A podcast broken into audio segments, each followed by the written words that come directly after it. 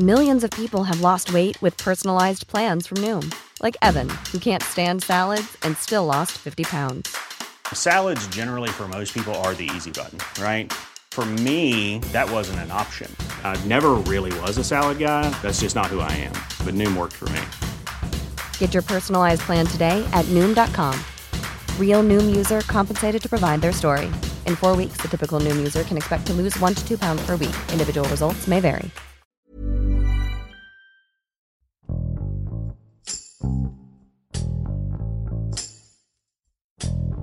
La mañana del viernes 26 de junio, el titular de la Secretaría de Seguridad Ciudadana, Omar García Harfuch, sufrió un atentado con un nivel de violencia que no se había visto antes en la Ciudad de México. Este ataque demostró el poder que ha ganado el crimen organizado durante los últimos años al atacar a un funcionario de alto nivel del gobierno capitalino. Israel Zamarrón, reportero del Sol de México, y Noel Alvarado, reportero de la prensa, nos cuentan cómo este lamentable hecho podría cambiar la manera de combatir el narco en la capital de México. Yo soy Hiroshi Takahashi y esto es Profundo.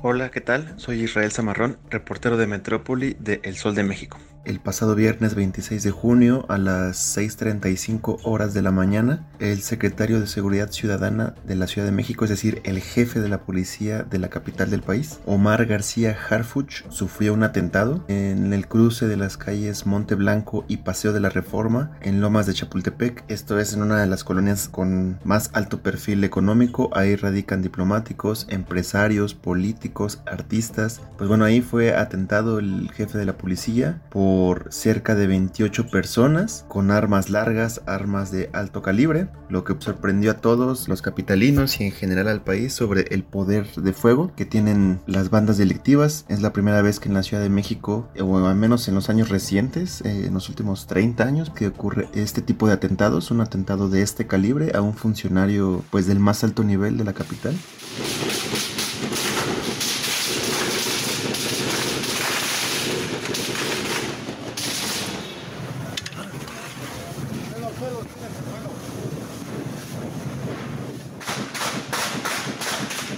Los saluda Noel Alvarado, editor de información del periódico La Prensa. La verdad, una situación complicada la que se vivió el pasado viernes. Todos vimos como un grupo de hombres fuertemente armados con eh, unidades eh, blindadas sorprendieron y atacaron al secretario de Seguridad Ciudadana Omar García Harfuch. Pues vimos como este grupo delictivo formado por lo menos eh, de unos 30, 40 sujetos que portaban armas cortas y largas, sobre todo fusiles de asalto AK-47 conocidos como cuerno de chivo, fusiles eh, metralletas R-15, también armas potentes de guerrilla conocidas como Barrett calibre 50. Estas armas son muy poderosas, solamente las usa pues el crimen organizado, los cárteles que operan a nivel nacional e internacional. Un caso inédito porque en la historia de la criminalidad no se había visto un ataque de esta magnitud. Hay que decir que la camioneta blindada en la que viajaba junto con sus escoltas, pues recibió más de 400 disparos de arma de fuego de estos fusiles de asalto. Y la verdad es que eh, lamentablemente dos de sus escoltas fallecieron, cinco más resultaron heridos, una mujer comerciante que viajaba en un automóvil con su hermana lamentablemente también falleció por uno de los proyectiles de arma de fuego que atravesó su vehículo, las balas también atravesaron algunas viviendas, algunas residencias de la zona.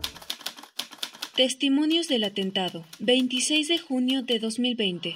Lo único que vimos fue este, que empezaron a, a, sonar balazos, pensamos que era un algo de allá, un choque. Ya lo que vemos es que mi papá me agarró, me aventó al piso.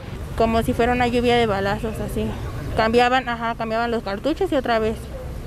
Pues escondernos en donde nos cambiamos y ya, pues hasta que empezamos a escuchar las sirenas, pues ya fue cuando salimos. El secretario de Seguridad Ciudadana, Omar García Harfuch, pues logró librar este atentado en su contra. Tres disparos de arma de fuego dieron en su cuerpo. Por fortuna, él está bien. De acuerdo al informe que se tiene del gobierno de la Ciudad de México, ya se manifestó este pasado sábado, donde pues se difundió una fotografía donde está con la jefa de gobierno. Se ve bien ya el secretario, pero lamentables estos hechos. Sí preocupa este tipo de violencia Claudia Sheinbaum, jefa de gobierno de la Ciudad de México, 26 de junio de 2020. A todos los elementos de la Policía de la Ciudad de México, decirles que reconozco la valentía con la que todos los días cumplen con su deber. Tienen un gran líder, un hombre honesto, valiente, preparado, que está al frente de una policía cada vez más profesional. Decirles que el secretario está bien y él es quien está al mando de la Secretaría de Seguridad Ciudadana de la Ciudad de México. Y bueno, creo que es muy importante también poder comentar de quién estamos hablando, ¿no? ¿Quién es Omar García Harfuch? Primero comentar que él viene de una familia pues de tradición muy arraigada en el tema de seguridad. Es nieto de Marcelino García Barragán, un polémico general del ejército que estuvo involucrado en la masacre de Tlatelolco de 1968. Es hijo de Javier García Paniagua, también un policía que fue titular de la Dirección Federal de Seguridad, la extinta DFS, que era considerada como una policía política de la Secretaría de Gobernación en aquellos años en los 70s, en los 80s. Omar García Harfuch también se dedicó, como su padre, como su abuelo, al tema policial. Él es licenciado en Derecho por la Universidad Continental y licenciado en Seguridad Pública por la Universidad del Valle de México, pero también cuenta con algunos estudios cursados en el FBI y la DEA de Estados Unidos, lo cual, digamos, acentúa este perfil académico, policial y técnico que tiene. Él ha estado en la extinta Policía Federal, hoy Guardia Nacional, ingresó a esa corporación en 2008 como jefe de departamento, fue escalando, obtuviendo distintos cargos, incluso uno de los más importantes como coordinador estatal de seguridad de la Policía Federal en, Guerrero, un estado pues bastante azotado por la violencia, donde ocurrió la desaparición de los 43 estudiantes de Yotzinapa en Iguala, caso en el que también estuvo involucrado en las investigaciones, quiero decir. Finalmente escaló hasta ocupar la titularidad de la Agencia de Investigación Criminal de la extinta PGR, hoy Fiscalía General de la República, cargo en el que duró hasta prácticamente su renuncia para incorporarse al gobierno de la Ciudad de México, invitación de Claudia Sheinbaum, la jefa de gobierno. De este tipo de funcionario estamos hablando.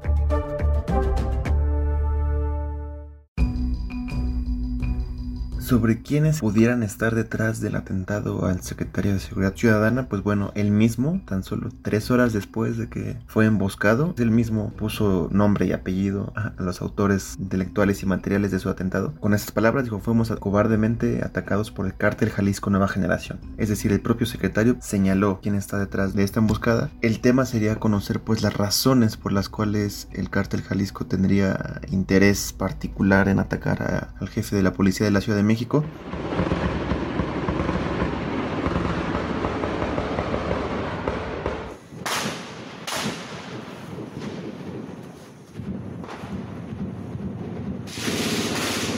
Desde el primer momento en que nos enteramos de que se dio este ataque, eh, pues de inmediato un despliegue de los compañeros reporteros, nos trasladamos al lugar, unos en el lugar de los hechos, en la fiscalía, otros en la secretaría, viendo cómo estaba el movimiento, otros siguiendo los operativos, porque durante todo el día prácticamente anduvimos en la calle viendo las acciones que se implementaron por las instituciones policíacas, porque además en la tarde se realizaron varios cateos en domicilios en la alcaldía de Tláhuac, donde también se aseguró, aparte de los 12 que se aseguraron en el lugar, se detuvo a cinco personas más en una casa en la alcaldía de Tláhuac, donde uno de ellos, conocido como el Vaca, que es considerado como eh, líder de plaza del cártel Jalisco Nueva Generación, y que bueno, de acuerdo a la información que se nos dio, este hombre, el Vaca, formó parte como autor intelectual para la planeación del ataque contra el secretario de Seguridad Ciudadana después de que nos enteramos que el secretario de Seguridad Ciudadana había sido trasladado al Hospital Médica Sur, de inmediato se trasladó una compañera para que hiciera la cobertura periodística de cómo se estaba llevando a cabo el operativo por parte de las instituciones allá donde estaba el secretario. Esto para ver el estado de salud del secretario, por supuesto, pero también el despliegue de seguridad porque se temía una nueva reacción por parte de este grupo criminal que iba preparado. Tenían un plan estos hombres no solamente de atentar en el punto donde se llevó a cabo la balacera, sino en diferentes zonas. Tenían un círculo de tres puntos donde podían atacar al secretario de Seguridad Ciudadana y bueno, desde ese día seguimos haciendo la cobertura periodística de todo lo que ha venido surgiendo tras este atentado. Estamos pendientes del eh, estado de salud del secretario de Seguridad Ciudadana. Estamos pegados ahí cerca de la Fiscalía General de Justicia de la Ciudad de México para ver cómo va el avance de la investigación. Vamos a seguir nosotros realizando la cobertura periodística sobre este caso porque todavía hay mucho de fondo.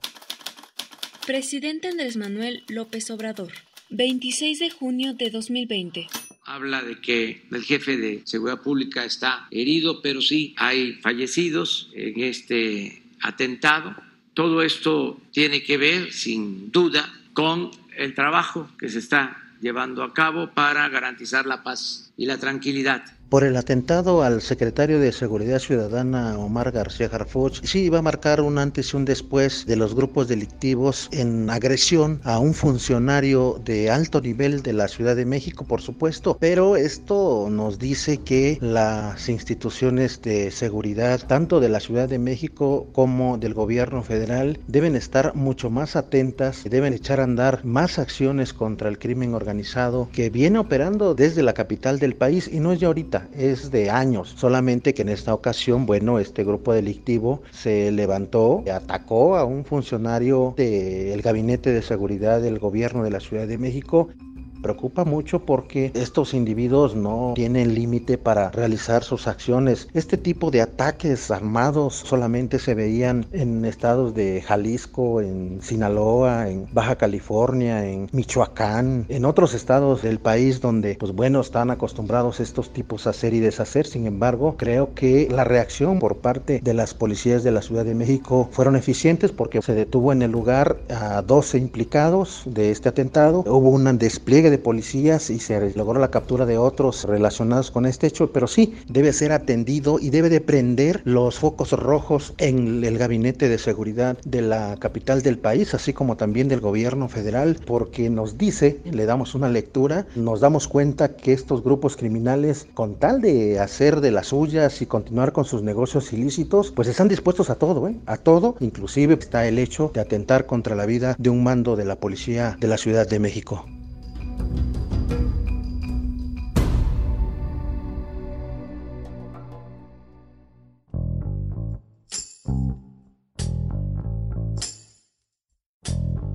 Escuchamos a Israel Zamarrón y a Noel Alvarado desde la Ciudad de México, quienes nos contaron por qué el atentado contra un funcionario de gobierno ha causado gran preocupación sobre la manera en que operan los grupos criminales en la capital del país. En los estados donde se había declarado la guerra contra el narcotráfico, los cárteles habían demostrado ya la fuerza que tienen contra las autoridades y la ciudadanía. El ataque fallido contra el titular de la Secretaría de Seguridad Ciudadana, Omar García Harfuch, recordó inmediatamente las escenas violentas que desafortunadamente son recurrentes en otras entidades de México. Tanto las autoridades capitalinas como federales afirman que no habrá marcha atrás en la lucha contra el crimen organizado. El gobierno debe estar alerta y actuar con inteligencia para debilitar las operaciones de los grupos criminales sin afectar a más civiles. De lo contrario, la Ciudad de México será el nuevo escenario de la guerra contra el narco.